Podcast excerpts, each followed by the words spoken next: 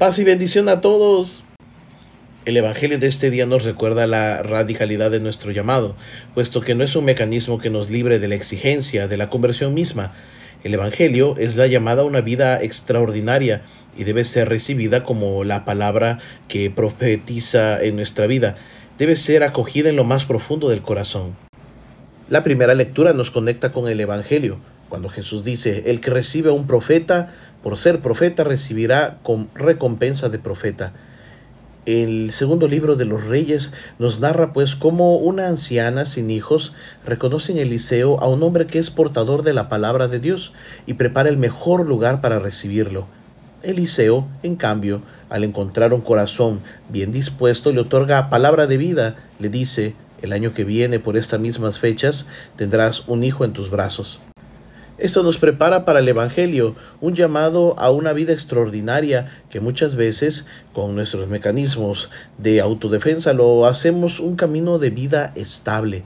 Sin embargo, el Evangelio desestabiliza nuestra comodidad espiritual, recordándonos que la vida cristiana es una constante renuncia para ganar aquello que necesita un espacio total en el corazón querer recibir la palabra profética en un corazón amueblado para una perpetua comunidad no es posible.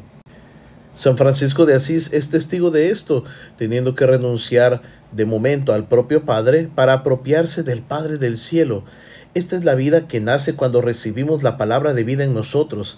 Nacemos a otra vida eh, perdiendo, renunciando a esta para abrazar la vida divina, plena, la vida bella, santa que nos ofrece Dios no significa que debemos renunciar al cuidado de nuestros padres, pero no podemos pretender que la vida que nos han dado eh, nuestros mismos padres es la vida plena y perfecta. La vida en el espíritu contrapuesta con la vida de la carne están en constante batalla, pero cuando Jesús dice que quien pierda la vida por su causa la encontrará, es decir, habrá desobedecido a todo ese sistema de falsos absolutos que buscan acomodarnos, ponernos como en pausa.